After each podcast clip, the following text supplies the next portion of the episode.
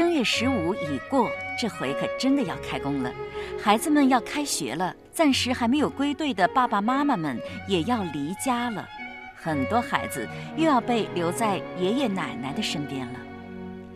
在我们中国，有这样一群儿童，被称为是留守儿童。他们的父母为了生计远走他乡，离开年幼的孩子外出打工，孩子们留在了家里，由爷爷奶奶或外公外婆抚养，与父母相伴的时间微乎其微。今天的节目，我们首先从留守儿童说起。今日嘉宾马庆西先生。马庆西，山东省实验中学语文教师。对中国传统文化经典有着深入的研究和体验，深入机关、学校、社区进行讲座数百场。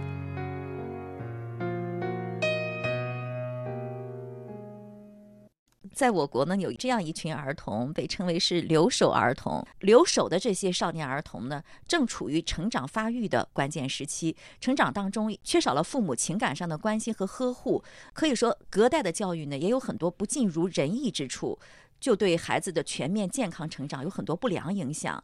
我觉得这样的孩子在心理健康方面可能也会存在很多阴影。您怎么看待这种现象？嗯，这种现象是现在。很常见的一种，嗯，呃，我感觉呢，就是说有一些孩子啊，他潜意识里面可能有一种不安全感，因为我们讲这个人对母体天生有一种依恋，我们会发现孩子在两三岁的时候玩的时候，可能喜欢跟爸爸玩，甚至喜欢跟叔叔啊、家里的姑姑啊、姨啊这些人玩，但是一到睡觉的时候，却一定是找妈妈的。那他这就是说他在他最。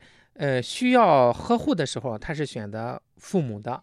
让妈妈不在，爸爸也可以。要别人可能就要差一点点。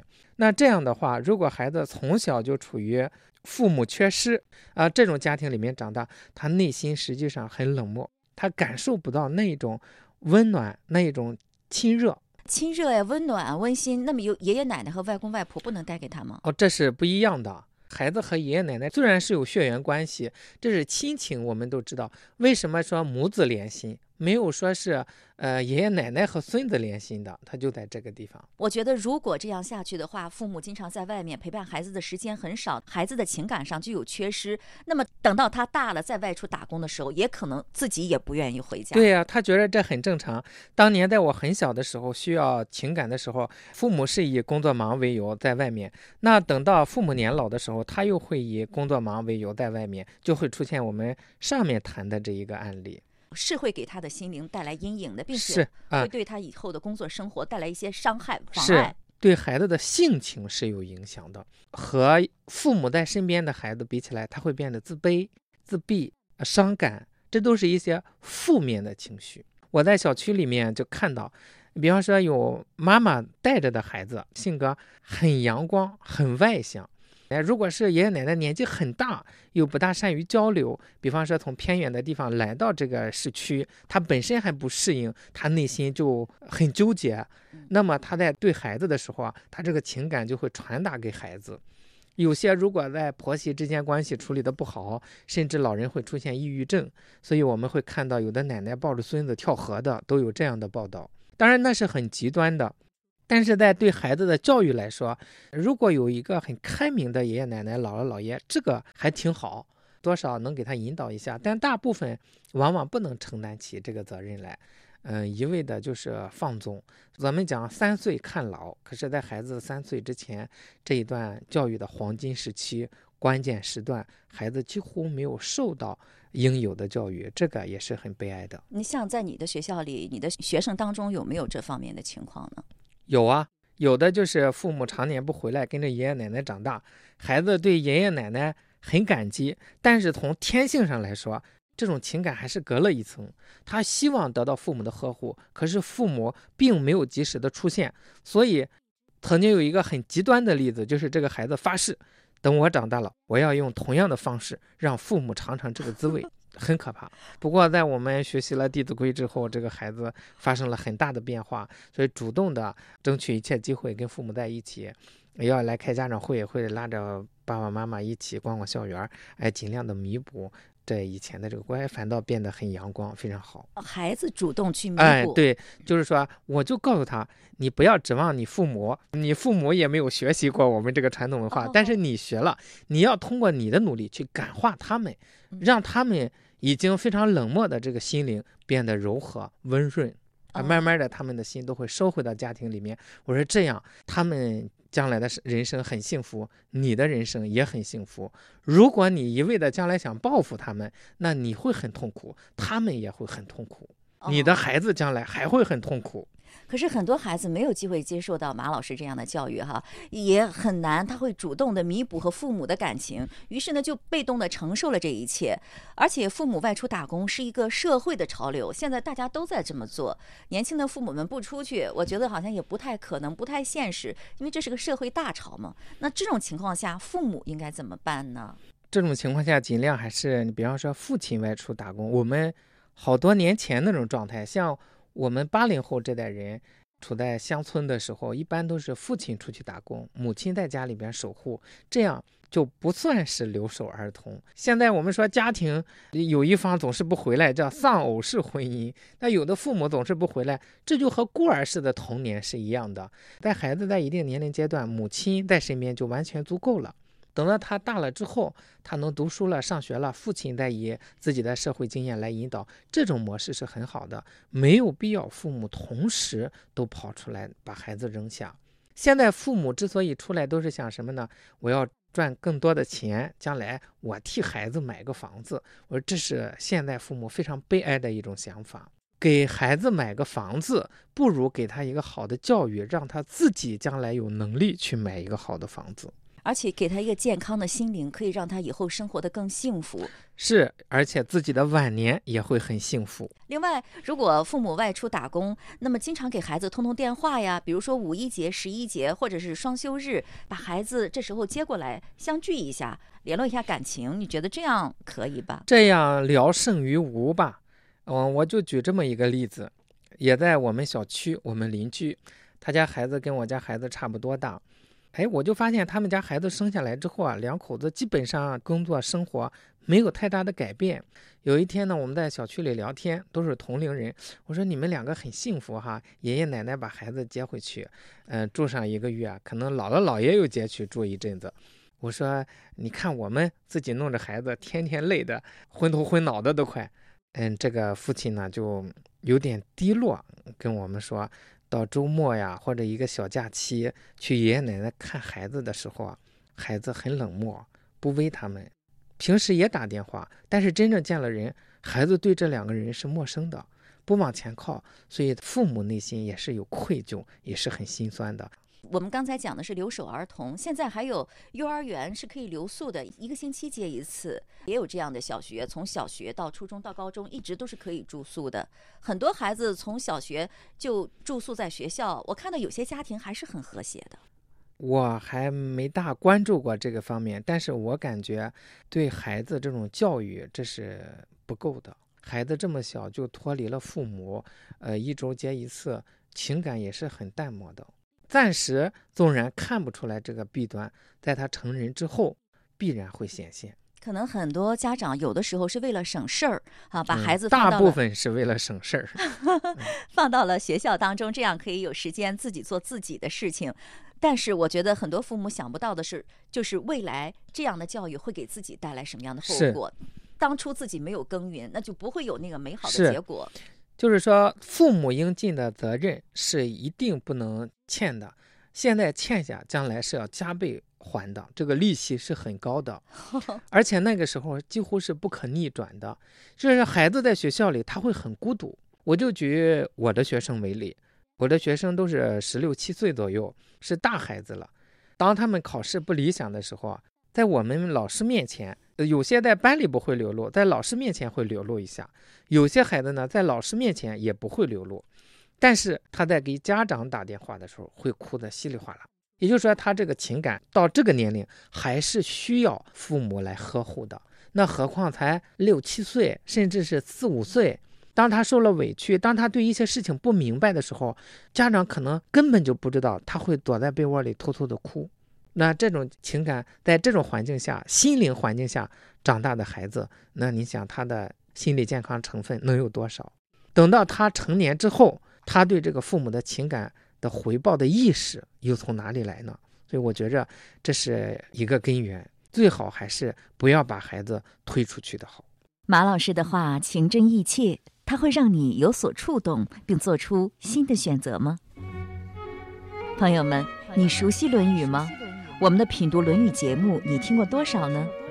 品读《论语》节目做了九十多期，我们按照《论语》当中出现的人物讲过，比如有关颜回的句子讲一遍，有关子贡的讲一遍，这样的节目有四十多期。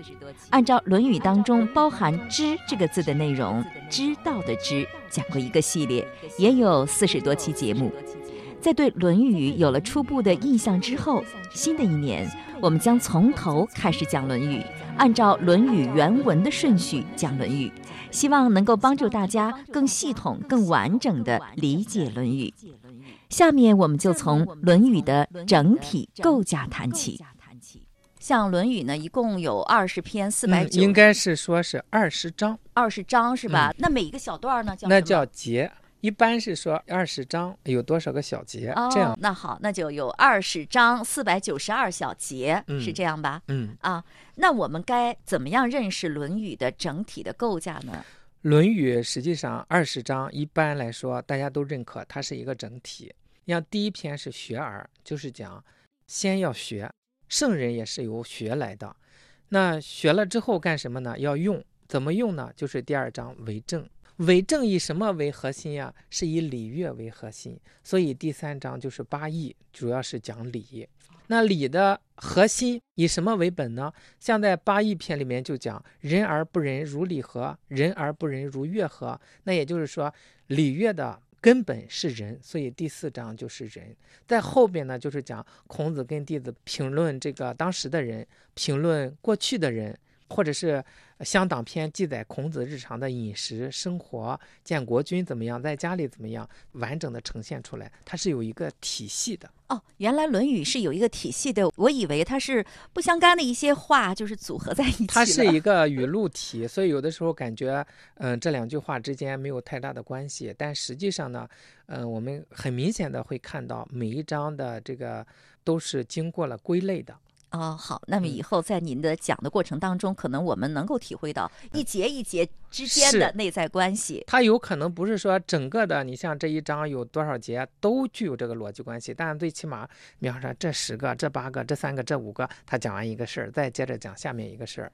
甚至你像像八义这一篇，我特别详细的研读过这一篇，因为这个理不好讲，所以我就发现它实际上是很条理的一个系统。哦，是这样啊。也就是说，这二十章是一个整体，每一章内部这几小节前后有逻辑关系，合起来也可以看作一个整体。好，过一会儿呢，我们就先看看第一章有一个什么样的整体的内涵，句与句之间有什么样的关系。记得有人曾经对我说过，说背诵《论语》似乎比背《大学》《中庸》还要难一些似的，要把那一段段没有什么关系的短句子连贯的背下来，不大容易。我想要是明白了刚刚讲过的这些个层次之间的逻辑关系，就会容易多了。当然，关于《论语》，我的问题总有很多。另外呢，还有一个疑问，你像第一章的题目叫“学而”，那么下一篇呢叫“为政”。你像每一章的取名都是用每一章的第一句话的，一般情况下是前两个字作为题目的，是这样吧？是的。他为什么用这种方式来取名呢？他这个名字和这个内容有什么样的关系呢？好像和我们平常为这个文章取名字的方式不太一样。这个我们古代这种情况很常见，像《诗经》不也是这样？嗯，第一个是《关雎》，不就取自“关关雎鸠”？我看这个宋词里边，你像词牌儿好多都是一样的。嗯，这一首叫《蝶恋花》。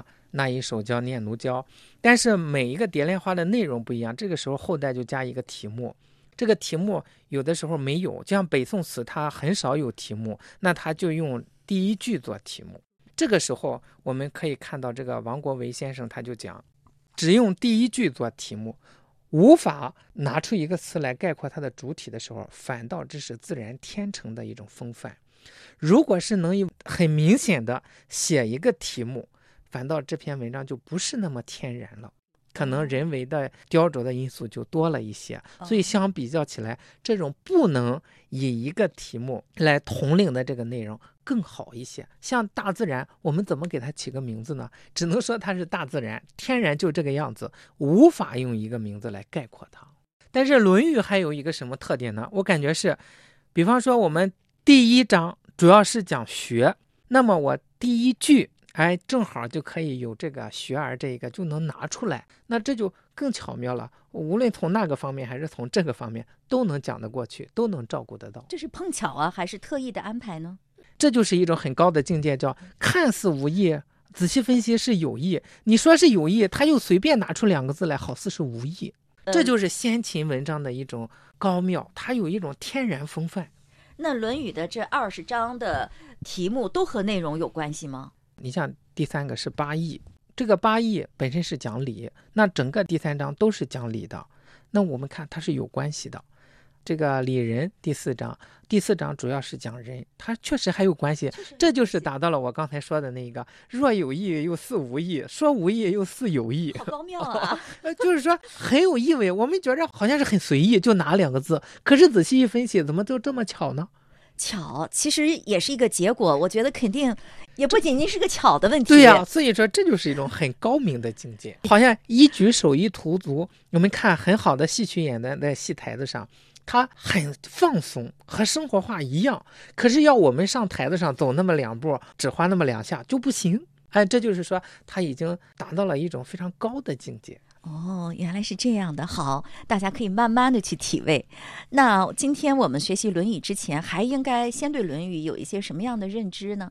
主要就是做好一个心理准备，就是什么呢？《论语》不是糟粕。第二，照着《论语》所说的去做，一定是得好处的。